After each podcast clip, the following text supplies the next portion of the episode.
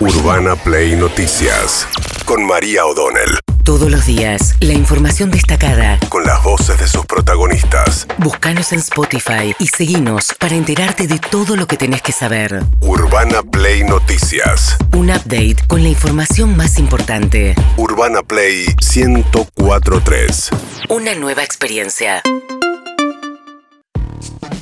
Bien, eh, sigue el misterio alrededor del avión de origen, en realidad la última eh, compañía que es propietaria de este avión. Es venezolana, pero hace- anteriormente era una compañía iraní, una compañía iraní de aeronavegación identificada por el Departamento de Estado, la Cancillería norteamericana, como una organización que, una empresa que le presta apoyo a organizaciones terroristas.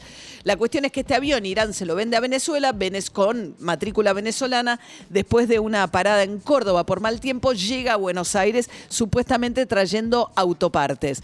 Ahí se inicia una investigación eh, porque las empresas petroleras YPF y Shell, que le tenían que dar combustible, al identificar que esta nave tenía esta alerta norteamericana, no, le no reabastecen de combustible por temor a las sanciones que Estados Unidos les pueda eh, imponer a estas dos petroleras por apoyar organizaciones terroristas. Mientras tanto, esta tripulación bastante extraña porque es muy grande la tripulación para un avión de carga. O sea, vos no tenés 16, 14 tripulantes para eh, un avión de carga No, normalmente. son 5 o 6 como mucho. Claro. Bien, entonces la cuestión es que empezaron a revisar ahora, a pedido de la fiscal, están retenidos los pasaportes de la tripulación iraní, porque es mitad venezolana, mitad iraní, para ver si tienen vínculos con alguna organización terrorista. Según Aníbal Fernández, dijo que sí, el ministro de Seguridad, contradiciendo en realidad algunos dichos de otros funcionarios del gobierno. ¿Qué decía Aníbal Fernández? Golan Reza Gassemi, perdón si me equivoco en la, en la pronunciación, pero este coincide con el nombre de un miembro de la Guardia Revolucionaria Islámica de Irán. Bueno, la obligación nuestra era actuar en consecuencia, con respeto y con, con la seriedad del caso, y, un abogado se presentó este, con un habeas corpus, pero como nunca fue libertad, este, eh, privado de libertad ninguno de los de los este, de los, de los este, tripulantes, ellos podrían perfectamente sacar un ticket y subirse a un avión y viajar sin problema, no tienen impedimento para poder hacerlo. La realidad es que lo que no quieren hacer es dejar el avión. No, bueno, esto cambió eh, a la tarde de ayer a partir de la intervención de la fiscal, porque hay una causa judicial que lleva adelante el juez Villegas. En este sentido, lo que dijo la fiscal es por 72 horas le retengo los pasaportes a los iraníes porque hay una confusión acerca de, o por lo menos un hecho a esclarecer sobre la identidad de uno de los tripulantes, porque según Migraciones se llama igual que un integrante de esta organización con vínculos supuestamente terroristas, pero no es la misma persona. Según Migraciones, según Aníbal Fernández puede llegar a serlo. Es lo que están investigando. ¿Qué dijo por su parte Agustín Rossi, el titular de la AFI? Sobre ninguno de ellos había ningún pedido de captura ni ninguna alerta eh, formulada por Interpol o por ninguna agencia de inteligencia de otro país. Eh, me parece que ese es un dato importantísimo, digamos, ¿no? porque a nosotros no se ingresa avión porque no se nos da ninguna alerta eh, que, que nos permitiese disparar el protocolo que tiene preparado la AFI para cada una de estas circunstancias. Sin embargo, Federico García, el ministro del Interior del Paraguay, dice que ellos sí tenían una alerta sobre este avión.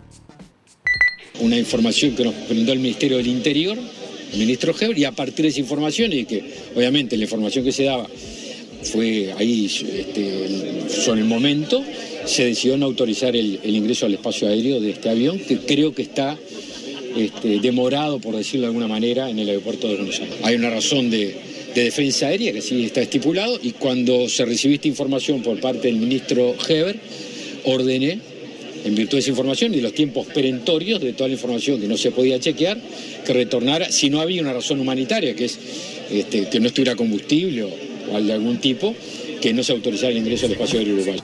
Perdón, este era Javier García, el ministro de Defensa del Uruguay, pero de la misma manera también el Paraguay había dicho que tenían una comunicación que alertaba acerca de que los tripulantes podían ser miembros de fuerzas revolucionarias de Irán y que estaban en la lista de terrorismo, que esa fue la razón por la cual ellos también le bloquearon el ingreso.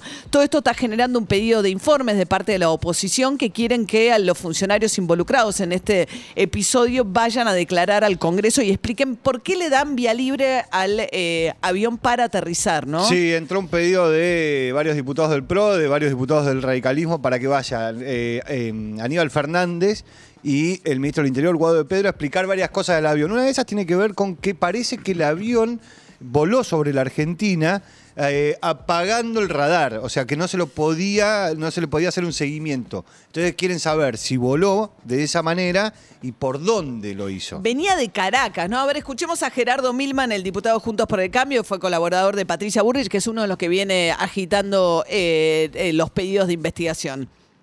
Yo creo que estamos ante una operación, una posible operación de inteligencia, de la inteligencia del SEBIN y venezolana y de la inteligencia iraní en la Argentina. Hay distintos objetivos posibles. Uno es eh, recuperar este, tecnología vinculada al proceso nuclear que lleva adelante Irán, este, pero hay muchos otros objetivos que, que podrían ser de interés de, de esta alianza que tiene Caracas-Irán. Sin ninguna duda, eh, la Argentina siempre ha tenido una posición difícil en todos los gobiernos del signo oficialista en la fecha de hoy. Ese es uno de los objetivos, pero puede haber otros por eso hicimos la denuncia para que se investigue.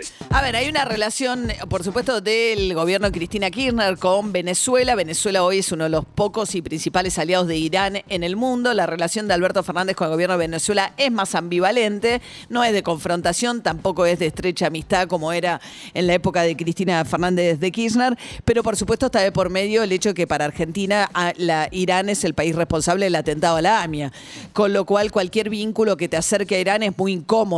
De hecho, la asociación de, de la DAIA y la AMIA ayer se presentaron como, anunciaron la, la DAIA que se va a presentar como querellante porque tiene interés en esta causa para saber si hay algún vínculo con alguno de los sospechosos de haber formado parte del atentado contra la AMIA. Mientras tanto, mientras queda el avión ahí varado, veremos qué pasa, ¿no? Es cu- curioso, porque vamos a ver qué pasa con ese avión ahí varado. Si no tiene combustible, no se va a poder ir. Eh, de, de ahí No. hay que ver si no lo reclama Venezuela. Nosotros ayer entrevistamos al canciller eh, Santiago Cafiero y nos dijo que no había habido un pedido de Venezuela para que Argentina libere a ese avión, pero también hay tripulación venezolana.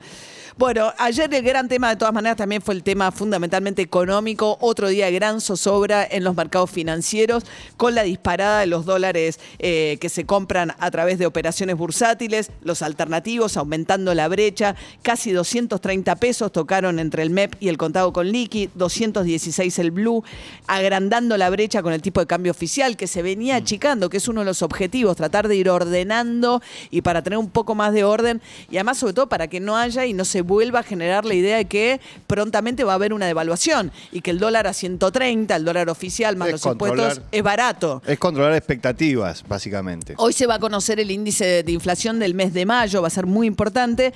Y mientras tanto, eh, ayer tuvo que intervenir el Banco Central comprando los bonos que ajustan por ser, por la inflación, porque hay una especie de corrida, salida, búsqueda de lugares más seguros, de gente que está desprendiéndose de los títulos y eh, se presume que van a los dólares y que por eso los dólares estos alternativos están subiendo. Pero también aparece la nube, aunque Guzmán dijo que de ninguna manera, de que Argentina vuelva a incumplir sus obligaciones en pesos, como pasó con el famoso reperfilamiento de Macri al final de su gobierno. Guzmán dijo, es absolutamente inconcebible que eso vaya a pasar.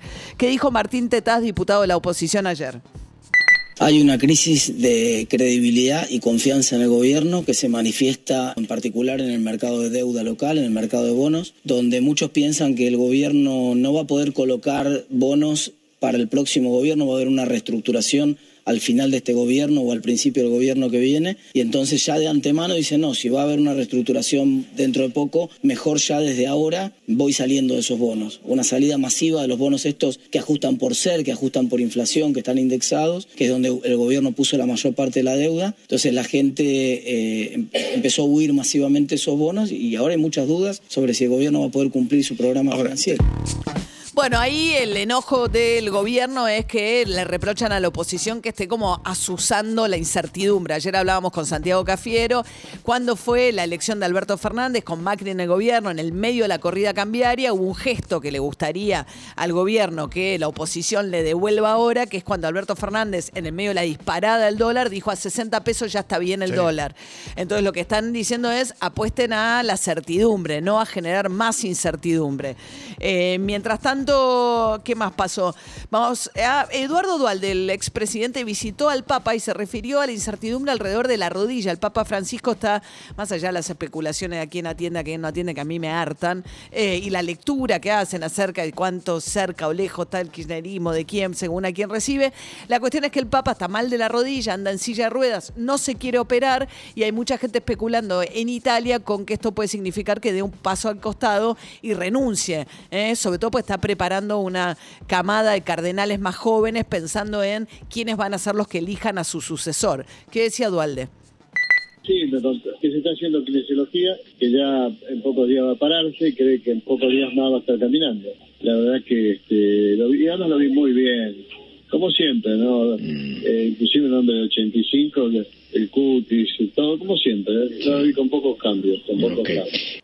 El cutis, lo vio bien de cutis, ¿no? Está bien el cutis. Bien, Debe menos mal. usar tu crema, esa crema que vos te pones. Bien, mientras tanto, eh, ayer eh, se conoció la fecha en la cual Sebastián Villa va a enfrentar la primera acusación que tiene por violencia de género de parte de su expareja, ¿no? Colombiana. eh, Daniela Cortés. Daniela Cortés, que eh, va a ser en el mes de septiembre. Va a juicio oral por Del violencia- 19 al 21 de septiembre de este año. y Tamara, que es la segunda denunciante, que hasta ahora no se la conocía, sus, digamos, se conocía la denuncia que hizo de abuso sexual que ocurrido a mediados del año pasado, pero ella no había hablado públicamente. Ayer estuvo en varios medios, en Telenoche, por ejemplo, dijo lo siguiente. Cuando la médica me atiende y me, me confirma que realmente no era normal lo que tenía, es duro decir que la persona con la que estás te violó. Y cuando la médica me lo dice, me, dice que tenía signos de, de abuso, mamita tiene signos de abuso, me revisa y lo que quiere es que, que haga una denuncia. Entonces en el momento sí le dije, es mi pareja, y me dice, sea tu pareja o no, es un abuso, es una violación, vos estás golpeada, mamita. Bien, mientras tanto dijo también ella que a ella le gustaría que Boca hubiese tomado otra actitud y no dejara al jugador o que por lo menos lo apartara mientras esto se esclarece. Pero Villa sigue siendo titular en Boca. Sigue siendo titular y a propósito de esto que decía Tamara, recordemos que esa médica de la cual ella habla, después en su testimonio judicial dijo no haber visto eh, síntomas de abuso sexual, pese a esto que está diciendo ella, ¿no? Urbana Play Noticias.